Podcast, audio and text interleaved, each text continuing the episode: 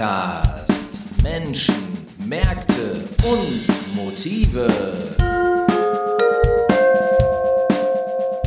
Ja, liebe Leute, hier ist der Ruhr-Podcast. Soweit ich weiß, heute schon Folge 130. Und ich schaue über meine Schulter und heute ist ein blauer Himmeltag. Ähm, wir haben etwa 44 Grad im Schatten. Es ist sehr warm draußen, aber hier bei uns, bei Durian im Büro, ist es natürlich sehr schön angenehm und auszuhalten. Ich bin auch heute nicht alleine da. Mein Name ist immer noch Frank Zepp Oberpichler, wie viele wissen, aber mir gegenüber sitzt heute der Lothar Gräfinghold aus Bochum. Und bevor ich Lothar wirklich begrüße, lese ich erstmal was vor. In den 1950er Jahren wusste die Welt, wie der Kohlenpott aussah. Dreckig, verrußt, dunkle Wolken, schwarz werdende Wäsche auf der Leine, verrußte Fensterbänke. Eine einzigartige Region, eine Arbeitslandschaft, keine Kulturlandschaft. Es roch einmalig, nicht nach Wiesen und Wäldern, sondern nach Schweiß, Koks und Kohle. Und es war laut und heiß, der Pott kochte. Jede und jeder hatte ihren und seinen Platz im Revier. Ausbrechen und aufsteigen war für die meisten unmöglich. Ankommen schon, auch aus fremden Ländern. Ich begrüße ganz herzlich Lothar Gräfinghold, CDU-Fraktion im Rat der Stadt Bochum. Hallo Lothar. Hallo. Lothar, was habe ich denn da gerade vorgelesen? ja, ein, äh, den Anfang einer, eines Beitrags für ein äh, Ruhrgebietsbuch. Genau und ein bisschen den Anfang meines eigenen Lebens. Deswegen bist du ja hier und da wollten wir ja auch drüber sprechen. Jetzt hast du ja ein Bild vom Ruhrpott skizziert in diesen Einlaufsätzen, ja. sage ich mal. Wer die ganze Geschichte kennenlernen möchte, der muss sich dann das Buch holen, nicht wahr? Das Buch heißt übrigens Ruhrgebiet über uns und ist gerade frisch im Verlag Henselowski Boschmann erschienen. Und dieses Bild, was du dort skizziert hast, also schwarz, Kohle, Koks, ne, die Wäsche immer, immer dunkelgrau auf den Wäscheleien etc. pp. Das ist ja so das Bild, was man irgendwie so aus den 60er oder 50er Jahren eher kennt, was aber witzigerweise ja immer noch in vielen Regionen Deutschlands für wahr gehalten wird. Möchtest du mit diesem Text dagegen arbeiten oder was war deine Motivation, so anzufangen? Wir sollten ja unterschiedliche Wahrnehmungen schildern in mhm. dem Buch oder in den Beiträgen für dieses Buch. Ja. Und ich wollte gerade das zeigen, dass es in den 50er Jahren genau so war, wie ich mhm. es als äh, kleines Kind erlebt habe. Und wenn man es dann weiterliest, dann kommt hoffentlich heraus, dass es ja heute eben nicht mehr so ist, dass es heute ganz, äh, ganz anders aussieht und dass man das Ruhrgebiet mit einem blauen Himmel wie heute ja. viel, viel öfter wahrnehmen kann, als man das in Bayern oder in Schleswig-Holstein meint. Es hat ja. sich eben vieles geändert. Dieses viele geändert scheint ja für dich auch so, so ein bisschen, ich sag mal, Lebensweg zu sein. Ne? Ansonsten hättest du dich wahrscheinlich nicht in der Politik engagiert, richtig?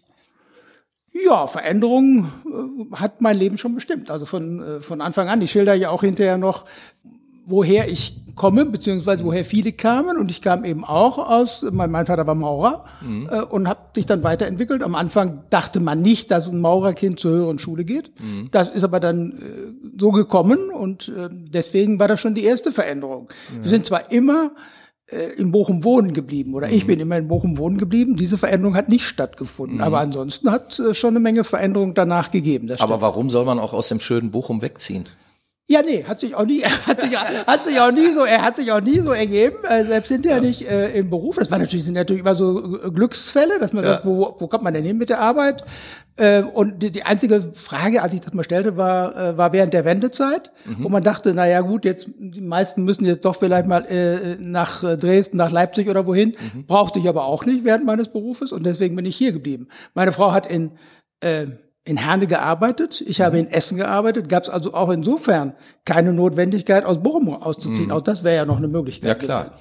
Jetzt bist du allerdings auch kein Berufspolitiker gewesen oder auch äh, heute nicht, sondern du bist ja eigentlich Rechtsanwalt und Notar, wenn ich das richtig sehe. Notar Na? nicht. Notar nicht, aber Rechtsanwalt. Rechtsanwalt ja. Okay, äh, wie kam es denn dazu? Wieso Rechtsanwalt? Ähm, also Rechtsanwalt ist meine Berufsbezeichnung. Ja. Rechtsanwalt. Ich habe einen Fall praktisch geführt, Okay. den habe ich verloren.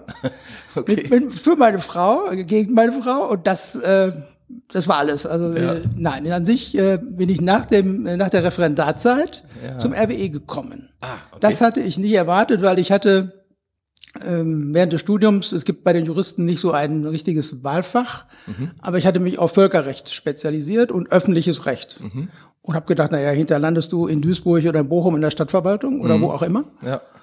Und ähm, dann hatte das RWE eine Anzeige geschaltet, äh, die suchten einen Juristen mit Schwerpunkt öffentlichem Recht. Ja, da habe ich mich beworben und bin angenommen worden. Mhm. Und ähm, beim RWE sah man das auch ganz gerne, dass man dann Anwalt war. Dann konnte man gegebenenfalls auch mal äh, vor Gericht vertreten, hat man aber meistens nicht gemacht. Mhm. Okay. Und so bin ich äh, Anwalt geworden und geblieben, aber es nie als Anwalt praktiziert. Okay. Ja. Also bist du das, was, was man gemeinhin dann mehr so auch so ein, so ein firmeninternen Justiziar oder Ja, so nennt. genau. Justiziar wäre eigentlich für lange Zeit das Richtige gewesen. Also für die Hälfte meines, meiner Berufszeit beim RWE wäre das die richtige Bezeichnung gewesen. Und dann bin ich aus der Rechtsabteilung raus. Und dann fing eigentlich die, die spannendste Berufszeit an. Nämlich? Ich bin, wenn ich jetzt nach Duisburg springe, zum äh, ehemaligen Duisburger Oberstadtdirektor gekommen, der da beim RWE Vorstand geworden war. Und äh, dann haben wir äh, Entwicklung des Konzerns gemacht. Und dazu gehörte, das RWE-Gebäude in Essen zu bauen. Diesen schönen runden Turm. Ja. Und das war eine Aufgabe, die hat mich über, weiß ich nicht, fünf, sechs Jahre gefesselt, fasziniert, die war ganz toll. Und das als Jurist, der, äh, damit war ich aber auch aus dem juristischen Bereich raus. Ja, klar. Mhm. Und äh, habe eigentlich mich auf diesen Bereich konzentriert. Ja, dann hast du quasi auch eine Landmarke mitgeschaffen, so gesehen. Wenn Fürs du das, wenn du das ja als jeder. Landmarke sehen würdest, ich ich würde schon. das immer sofort als Landmarke Ja, sehen, klar. genau, Mhm. dann äh, war ich daran beteiligt, jawohl. Also hast du auch schon deine Spuren hier tief hinterlassen. Ach ja, das Nicht nur durch das neue Buch. Das wäre wär jetzt ein bisschen übertrieben, aber ich finde es sehr, finde wirklich sehr toll, denn das, äh, das war nicht selbstverständlich, dass das wurde, wie es da jetzt steht. Okay. Und da immer so kleine Beiträge geleistet zu haben, den Krämer, das war der damalige Mhm. äh, Vorstand, äh, gesagt zu haben, das ist doch was, das können wir noch machen und und und. Das war schon, das war schon eine tolle Aufgabe. Über welche Zeit sprechen wir da? Das war so ähm, Mitte der 90er Jahre, kann man kann man ungefähr sagen. Mal ganz grob, es war ein bisschen, Also bisschen knapp vorher. 20 Jahre her. Mhm. Knapp 20 Jahre her. Gut, gut 20 Okay. Jahre her. Jetzt habe ich deiner Vita ja entnommen, dass du auch als Politikinteressierter und als Mitglied des Rates der, der Stadt Bochum ähm, viel Kulturarbeit gemacht hast. Und in dem Bereich dich, glaube ich, auch ja, relativ stark aufgestellt hast. Du warst im Ausschuss für Kultur, Sprecher des stellvertretenden Vorsitzenden. Was hat dich denn dazu bewogen, gerade in den Bereich reinzugehen, wo man doch von Leuten, die nicht im Ruhrgebiet ansässig sind, gerne hört, ihr habt doch hier keine Kultur, oder? Das verschlägt mir, das verschlägt mir fast die Sprache. Ja, mir ja auch nee, jedes Mal. Nee, nee, nee, nee, nee. Das ist, nein, also, äh, äh, Kultur gehört, gehört einfach immer dazu. Ja. Äh, und äh, dann kam ich eben, und zwar lange vor der Zeit, als ich in die Politik ging, also Mhm. vor, vor 99, äh, also so richtig in die Politik ging. Und dann war es einfach toll, dass, dass ich wirklich dann auch als äh, Kommunalpolitiker in die Kultur gehen konnte, in den Kulturausschuss gehen konnte und da eben das auch mit bestimmt ist falsch, weil wir nie in der Rolle der regierenden Partei in Bochum waren, sondern einfach nur immer was mit angestoßen habe vielleicht. Und es war einfach toll. Natürlich, wenn, wenn man im Kulturbereich aktiv ist, sollte man sich möglichst viel Kultur auch ansehen. Das war aber für mich jetzt nicht irgendwie eine eine Verpflichtung oder so, das war toll und das gleichzeitig mit meiner mit meiner Frau auch, die genauso kulturaffin ist wie ich, haben wir das gemeinsam gemacht. Wenn ich wenn jetzt nur Platz im Sportausschuss gewesen wäre und ich hätte jetzt zu jedem Fußballspiel außer vom VfL gehen müssen, das wäre für die Familie schwieriger gewesen. Aber Kultur war toll, wir haben das meiste zusammen gemacht und äh, es hat mir auch ähm, praktisch durchgängig Spaß gemacht. Kann ich gut nachvollziehen. Welche, welche Projekte sind dir besonders in Erinnerung? Oder wo sagst du, Mensch, da haben wir eine gute Arbeit geleistet oder irgendwem aufs Pferd geholfen? Ja, das Stechen ich- da ein paar Sachen heraus? das würde ich jetzt vielleicht so projektmäßig gar nicht beziehen. Es war natürlich auch die Zeit am Ende äh, oder als ähm, Kulturhauptstadt. Kulturhauptstadt, wo man natürlich äh, bestimmte Dinge anstoßen konnte. Und in Bochum das große, lange Thema Konzerthaus. Ja, ja, klar. Äh, das war natürlich ein, äh, ein, ein Riesenthema, äh, wo es hin und her ging, mal in die Stadt, mal äh, in den Westpark, mal ich weiß nicht wohin. Äh, wo Wie ist denn dann, da heute der Stand eigentlich? ja, es läuft. Äh, also äh, Musikforum heißt, es heißt ja jetzt Musikforum Anneliese Brost oder was? Ein Titel, den ich, oder eine Bezeichnung, die ich fürchterlich finde, aber immerhin. Äh, es, es läuft. Ähm, äh, die Konzerte, ich war jetzt während der Corona-Zeit relativ wenig unterwegs, muss ich, muss ich sagen. Ich war jetzt erste Mal nach der, äh, also jetzt zur jetzigen Spielzeiteröffnung da. Mhm. Und ähm, da war das Haus nicht ganz voll, aber es war schon wieder ordentlich voll. Mhm. Und ähm, ja, ich glaube, die, dass man in Bochum, ohne das jetzt allgemein verallgemeinern zu können, dass die alle das toll finden, dass man das jetzt hat. Ähm, und ganz toll, auch das, so hat man ja manchmal so eine eigene äh, Geschichte. Das würde jetzt sehr in ein kleines Detail führen. Die Marienkirche ist ja Teil dieses äh, Musikforums und ist sowas von toll geworden. Und das ist eigentlich das, was alle sagen, die dann da reinkommen. Unabhängig davon, ob sie die Kirche auch so wie ich noch als Kirche Noch als mhm. richtig düster war und richtig dreckig war und, und, und, und auch eher schwarz, wie ich gerade da Ja, in den ja. 50er Jahren beschrieben habe. Äh, so war die nämlich, weil sie auch mitten äh, oder am Rande des ganzen Stahlviertels in, in Ja. Bochum war. Äh, Und die sieht jetzt sowas von toll aus. Da kann man nur sagen, boah, habt ihr, habt ihr gut gemacht. Als Stadt auch, das hätte ich äh, im Detail nicht so hundertprozentig erwartet. Ja, und die Kirche hat ja auch ein gutes Programm. Also ich war selber schon ein paar Mal Ja, da bei ja. Konzerten auch. Ja, also das ja. muss man wirklich sagen. Da Ja. wird wirklich was geboten. Es ist einfach ein sehr, sehr spannender und, und cooler Konzertort einfach auch. Ne? Das also macht, macht Ja, wirklich ja. Spaß dort. Ja, Und, und das Ganze drumherum, das muss ja, auch, das muss ja auch stimmen, dass du sofort rübergehen kannst äh, ins Bermuda-Dreieck, äh, kannst da doch so ein bisschen was Stadt, Stadt schnuppern. Mhm. Äh, also das macht schon eine Menge aus, finde ich schon, ja. Absolut. So, jetzt haben wir die, die Station, ich sag mal, also Beruf Rechtsanwalt. Deine politische Karriere in Anführungszeichen, war, war das mehr so ein Hobby oder hat, hatte das auch den, den Hintergrund, weil ich meine, du hättest auch Ambitionen gehabt, mal Bürgermeister zu werden? Ja, also man muss erstmal sagen, es hat angefangen als, also Hobby ist vielleicht der richtige Ausdruck sogar, aber es war Interesse. Interesse. Es war Ja. politisches, es war politisches Interesse während des Studiums gekommen. Manche fangen auch viel, viel früher an, Mhm. äh, während des Studiums äh, gekommen äh, und auch beschränkt auf Lokalpolitik. Also ich Mhm. wollte schon immer auch natürlich äh, denjenigen sprechen, der seine Sorgen hat und gucken, wie sieht's am Riemker Markt aus oder Mhm. äh, weiß ich nicht, wo es, wo, wo einem der Schuh drückt. Äh, Und das kann man ja unheimlich toll machen. Äh, Mhm. Ja, Im klar. Bezirk, im Stadtbezirk anfangen. Da war ich ganz kurz im, im Stadtbezirk, äh, wo es wirklich um den Bürgersteig vor der Haustür geht. Äh, Und deswegen war das, war das Interesse. Und das Interesse ist, äh, ist, gewa ist gewachsen, muss man so sagen. Und irgendwann gibt es so Situationen, wo, wo es heißt, jetzt geht die nächste, könnte der nächste Schritt kommen. Dann, äh, dann ist man natürlich leicht immer äh, als Jurist in einer Situation, wo es heißt, ja, so Verwaltung kannst du doch bestimmt. Ja, ja, ja. Also okay. Mhm. könntest doch vielleicht auch OB-Kandidat machen. Und das hätte mich auch interessiert, muss ich sagen. Also Mhm. ähm, Oberbürgermeister von Bochum zu werden, wäre eine tolle Geschichte gewesen. Mhm. Und deswegen habe ich da auch relativ äh, schnell, nachdem auch das damals dann mal mit Frau und dann dann schon Sohn Mhm. äh, geklärt war, gesagt, ja, das würde ich machen. Und das äh, hätte ich gerne gemacht, gar keine Frage. Aber dafür warst du dann in der falschen Partei. oder? Dafür war ich in der, Fall, dafür war ich in der falschen Partei, äh, in der Tat, und das hat dann nicht, äh, das hat dann nicht funktioniert. Ja. Okay. Genau. Aber das war kein Beinbruch. Bist du heute noch politisch aktiv? Ich bin heute noch im Regionalverband Ruhr. Also ich bin nicht mehr im Rat der Stadt, im Rat der Stadt Bochum, sondern im Regionalverband Ruhr. Verbandsversammlung nachgerückt vor zwei Jahren wieder, also war ein halbes Jahr nach der Wahl mal kurz nicht, äh, nicht äh, vertreten. Und bin da auch wieder äh, im Kulturausschuss, wo ich auch, also im Regionalverband Ruhr war ich auch schon früher und war auch immer im Kulturausschuss.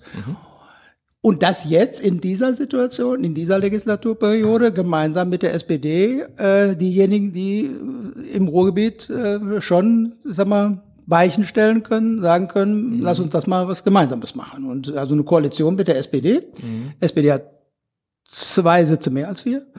Und das macht natürlich ähm, Spaß. Man ist nicht mehr nur Opposition, wo man in Bochum jedenfalls praktisch nichts bewegen konnte. Im Kulturbereich ein bisschen anders, aber im RVR ist das gut. Okay.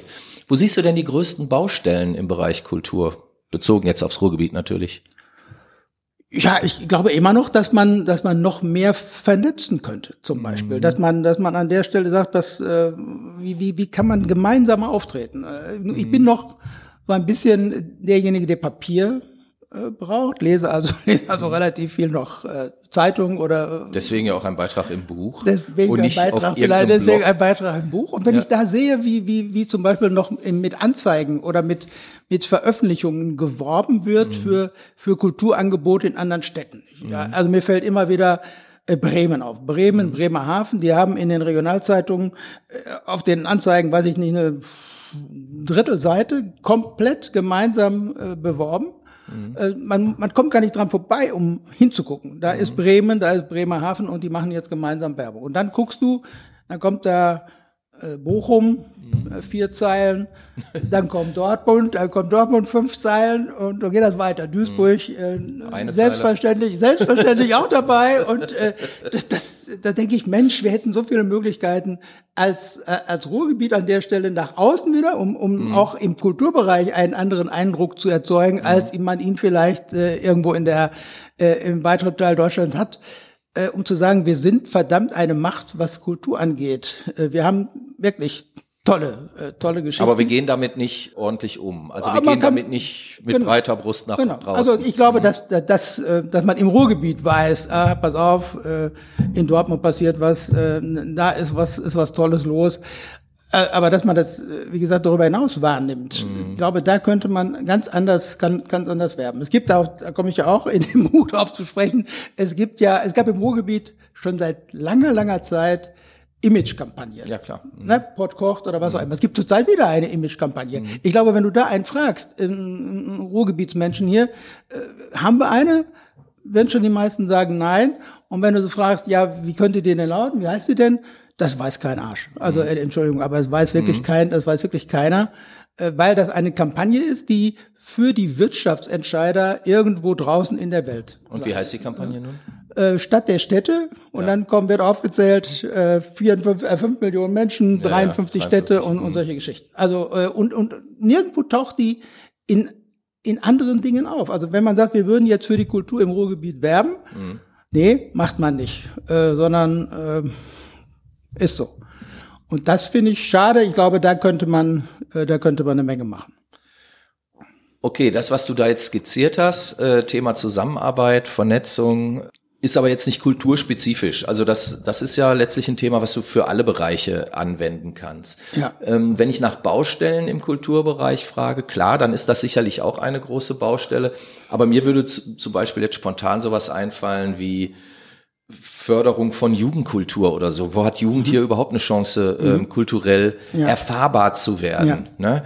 Ich bin ja auch keine 25 mehr, aber ich weiß zum Beispiel, dass als wir angefangen haben mit äh, Rockmusik irgendwie in 80er Jahren, also ich ja. jetzt, es gibt ja auch viele andere, die, die schon viel früher angefangen haben, da konnte man in jeder Kneipe noch spielen kannst du heute gar nicht mehr. Also es gibt nur noch ganz wenige äh, Möglichkeiten überhaupt für junge Bands oder mhm. für Leute, die live Musik machen wollen, überhaupt zu spielen. Ja. Also du hast halt die professionellen Spielstätten, die du auch an einer Hand abzählen kannst im Ruhrgebiet und so dieser ganze Mittelbau, der fehlt. Oder wo, wo sind noch alternative Zentren, ähm, die weiß ich nicht, jedes Wochenende irgendwas losmachen. Mhm. Also das, was funktioniert, sind irgendwelche Disco-Betriebe, aber das würde ich ja jetzt nicht unbedingt als, als Kulturarbeit ähm, bewerten ja, wollen.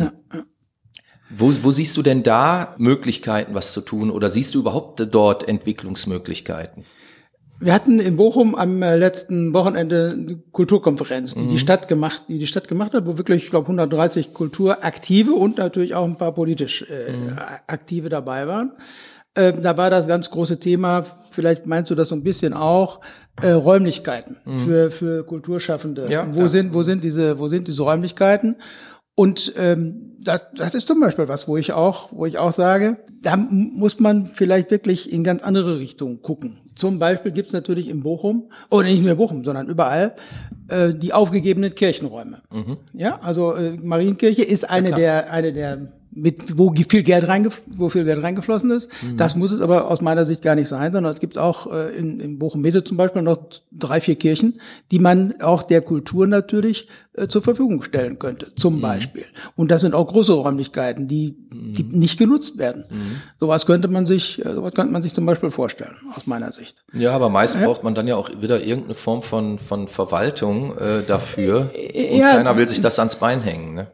Ja gut, irgendwo muss natürlich die öffentliche Hand mal dann auch sagen, jawohl, das wollen wir äh, unterstützen und mu mhm. muss dann zum Beispiel sagen, jawohl, die Verwaltung, äh, bestimmte organisatorische Dinge müsste die, müsste die Verwaltung, die Stadtverwaltung übernehmen. Das ist ein ähnliches, wir könnte mir ein ähnliches Thema vorstellen bei dem, bei dem, äh, bei der Geschichte, weil wir da sind Literaturhäuser, mhm. äh, sind äh, Herne macht äh, Herne macht in drei Monaten oder was das Literaturhaus zu in Herne. Was ein äh, dann, Drama ist, finde ich. Bitte? Das ist so schön geworden ja, und so, so ein, ein toller Ort. Und jetzt genau.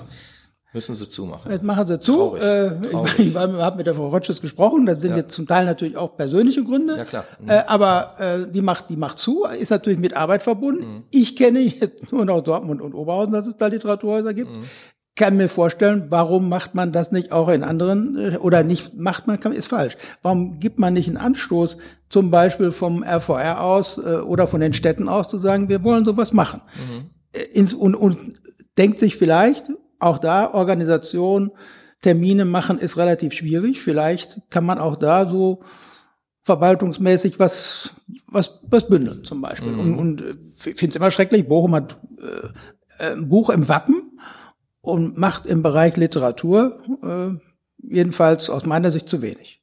Wollen jetzt äh, was gemeinsam machen, äh, das ganze Entwicklung gegenüber vom Rathaus, ja. äh, wo da was Neues entstehen soll mit Volkshochschule, mit Bücherei. Da kann man hoffen, dass da vielleicht was passiert, aber äh, man muss ja auch mehr in die in die kleineren Bereiche gehen. Mhm. Und da könnte ich mir das vorstellen. Könnten da nicht auch die Bibliotheken irgendwie intensiver mit einbezogen werden? Also es könnten also zum Beispiel jetzt die Bibliotheken, aber auch, insbesondere auch die Stadtteilbibliotheken ja, zum Beispiel. Ja, ja, dass man sagt, das ist ja auch immer äh, weniger geworden, eigentlich immer weniger geworden. Ich glaube, wir haben in Bochum noch noch zwei, wenn man mir alles toll, vielleicht zwei oder drei. War in jedem Stadtteil einer. Äh, also ja, aber genau, früher gab's äh, da wo ich herkomme, Riemke, gab es auch eine äh, mhm. Bücherei, gibt's nicht mehr. Sowas kann man natürlich auch machen. Also dass man, dass man da natürlich auch innerhalb einer Stadt das noch anders, äh, anders bündelt, das kann ich mir auch vorstellen. Was würdest du dir denn wünschen, bezogen auf den Bereich Kultur? Du hast ja schon gesagt, Vernetzung wäre wär so ein Ding, was, was du dir äh, vorstellst, aber darüber hinaus jetzt, an meinetwegen an, an Angeboten oder an zusätzlichen Spielstätten oder, oder, oder, wo du sagst, Mensch, da fände ich, soll, sollte sich Kulturarbeit hinbewegen oder da würde ich mir das und das Angebot wünschen. Also äh, ich will nur auf das Stichwort äh, Jugend, äh, mhm. Jugendkultur hinkommen. Wir machen jetzt im RVR äh, seit äh, längerer Zeit äh, spielen wir das Thema Interkultur. Mhm. Sehr, sehr, sehr stark, haben das auch besetzt, haben im RVR einen eigenen, ähm, eigenen Bereich, also ja. eine kleine, kleine Einheit dafür geschaffen äh, fördern das auch mit den bescheidenen Möglichkeiten, die, die, die so ein Regionalverband, äh, Regionalverband hat. Sowas könnte man sich natürlich auch mhm. in anderen Bereichen vorstellen, zum Beispiel in dem ganzen Bereich äh, Jugendkultur oder zu fördern, Jugendliche an die Kultur, an die Kultur heranzubringen, mhm. beispielsweise.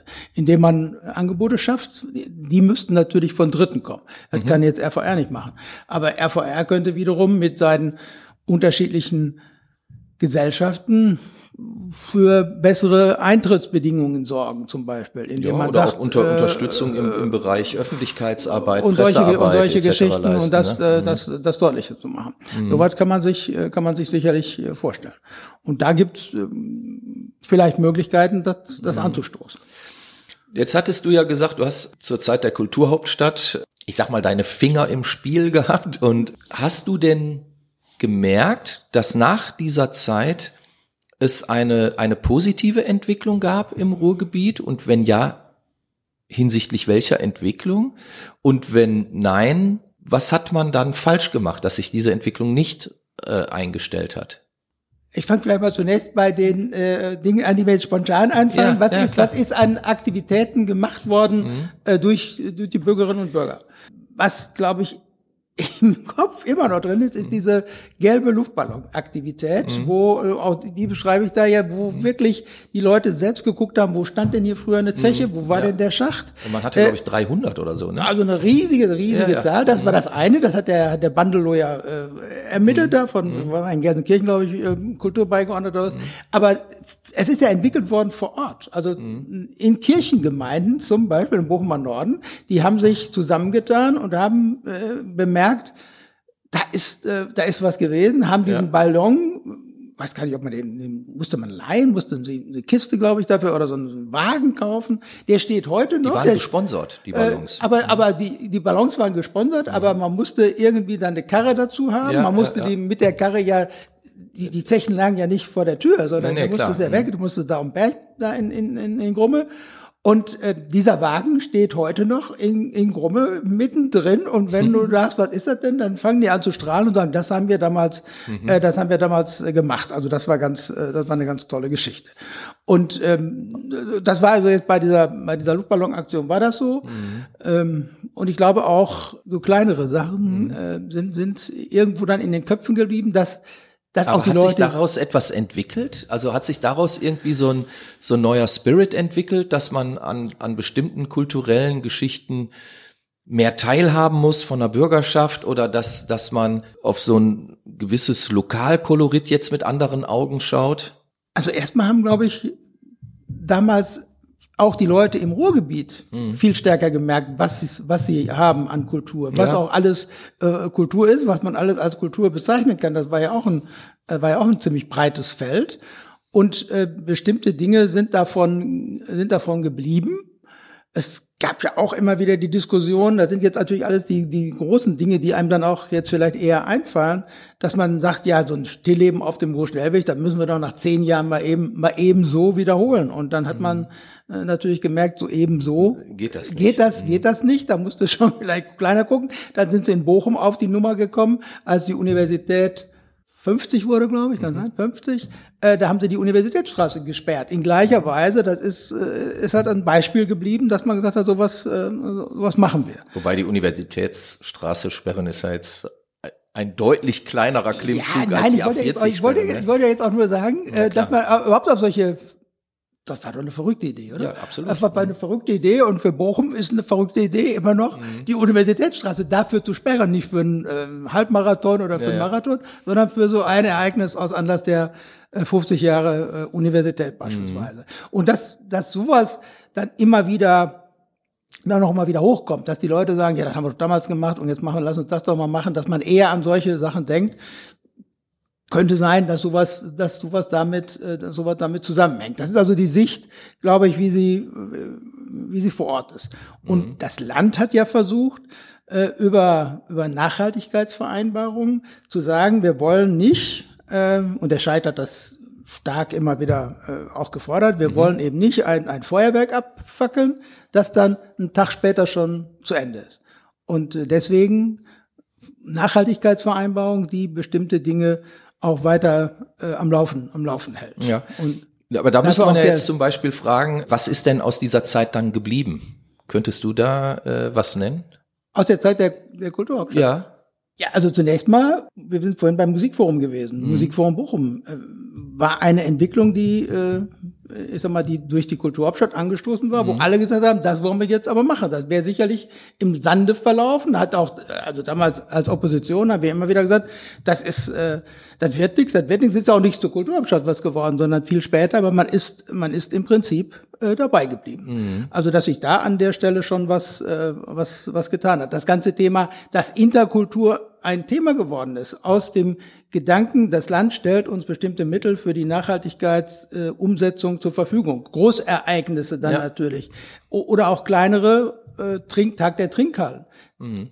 All das sind Dinge, die sich durch Finanzmittel des Landes über diesen Topf Nachhaltigkeit haben entwickeln können. Ja, und das sind, sind ja eigentlich auch schöne, schöne Entwicklungen. Ja. Äh, extra. Ode der Industriekultur. Ja. Äh, stärker geworden, glaube ich, durch das ganze, äh, durch das ganze Thema. Ja, gut. Wir wollen nicht verschweigen, dass es auch negative Auswirkungen gab. Äh, jetzt Gerade hier in Duisburg. Duisburg ja, das ist klar. Das war ja äh, direkt hintereinander weg. Das ist ja mhm. äh, fürchterlich, gar keine Frage. Ja. ja. Okay, machen wir den großen Schwenk zu dem Buch Ruhrgebiet über uns. Ja. Du hast auch veröffentlicht in diesem Buch. Was wünschst du dir von, von, von so einer Publikation? Oder hast du, verbindest du damit ein Ziel, wenn, wenn du zum Beispiel für, für so eine Anthologie quasi oder für so eine Sammlung von Texten zum Thema Ruhrgebiet etwas schreibst? Also wenn dieses Buch äh, mit dazu beitragen oder und auch, auch der Beitrag dazu ähm, beitragen würde, den Blick aufs Ruhrgebiet zu ändern, dann fände ich das schon, das fände ich das schon gut. Also Ist das deine Motivation? Das ist, das ist, also außer der Motivation überhaupt zu schreiben. Ja. Die ist einfach da. Ich weiß auch nicht, die Okay. ist immer da, die ist schon lange da gewesen, hat noch nie einer was, äh, was, was von wissen wollen. Die ist, die ist da. Aber dann zu sagen, Mensch, sag doch mal, guck mit anderen äh, Augen auf dieses äh, Ruhrgebiet. Das fände ich dann schon, das fände ich dann schon gut, wenn man sowas erreichen könnte. Ob das, ob man das erreicht, weiß ich nicht. Aber das fände ich schon gut. ja, nu, aber wenn man nichts macht, erreicht man auch nichts. Genau, dann ist das sowieso egal. genau. Okay, ja, finde ich, finde ich hochspannend. Wie oft wirst du dieses Buch verschenken? Wie, ich, wie oft ich es verschenken will. Äh, Werde. Ich habe es dreimal schon verschenkt. Sehr gut, sehr gut. Und bald ist Weihnachten, machen wir uns nichts vor. Und was ist? Und bald ist Weihnachten, sage ich. Ach so, jetzt kommt ja noch. Ja, Weihnachten kommt ja. Das kommt ja noch. Das kommt ja noch. Ich, äh, Das ist wahr. Ja, klar. Okay, wir lassen jetzt offen, wie deine Geschichte ausgeht. Ja, okay. Es, ähm, das Schöne an dem Buch ist ja, dass es sehr unterschiedliche äh, Palette an Texten auch geboten wird Ja. und auch mit, mit sehr unterschiedlichem Unterton auch, muss man ja auch sagen. Ja. Ich finde, es ist absolut das richtige Buch zur richtigen Zeit, gerade übers, übers Ruhrgebiet so zu schreiben und so, das auch so zu präsentieren, weil es ist ja wirklich ein tolles Buch, auch von der Haptik, von, Ja. von der Aufmachung Ja, etc. Ganz wunderbare Geschichte. Ich hab nix mehr. Hast du noch was, was du dringend loswerden willst? Na, was ich trinke, aber nur weil wir jetzt über das Buch gesprochen haben, meine Frau, die, die das Buch auch äh, durchgeblättert hat, ist ganz begeistert von der Grafik Ja. äh, vom Mond von Wanne Eickel. Ja, guck mal. Soll man das beschreiben oder soll man das einfach, also ich finde auch, ein, ein, ein, weiß nicht, ein Mann, Frau sitzen da, gucken Ja. den Mond von Wanne Eickel an, er sagt, ach, das Beste ist doch, also jetzt auf Ruhrgebiet, Ja. doch die Currywurst oder so. Und dann sagt die Frau, aber ich bin doch eigentlich Veganerin. Das ist, finde ich sehr, finde ich ein ganz tolles, to- Also ganz äh, tolle Grafik. ein, ein Bilderwitz, den man nur versteht, wenn man das Bild vor Augen Ja, genau, hat. deswegen, es war schwierig, das kannst du weglassen, kannst du wegschneiden. Also Nein, alles daher gut, lasse ich natürlich okay. drin. okay, ja, also ähm, von meiner Seite aus, ich finde, das war ein gutes Gespräch. Ja, schön, hat mir auch gefallen. Ich danke dir, Lothar. Ja, keine Frage. Gern geschehen. Und das war der Ruhr-Podcast, Folge 130, wenn ich es richtig mitgeschnitten habe. Mein Name immer noch Frank Zepp Oberpichler. Ich habe mich heute unterhalten mit Lothar Gräfingholt zu unterschiedlichen Themen der kulturellen Entwicklung im Ruhrgebiet mit ein bisschen persönlichem Lebenslauf. In diesem Sinne, tschüss. Ruhr-Podcast.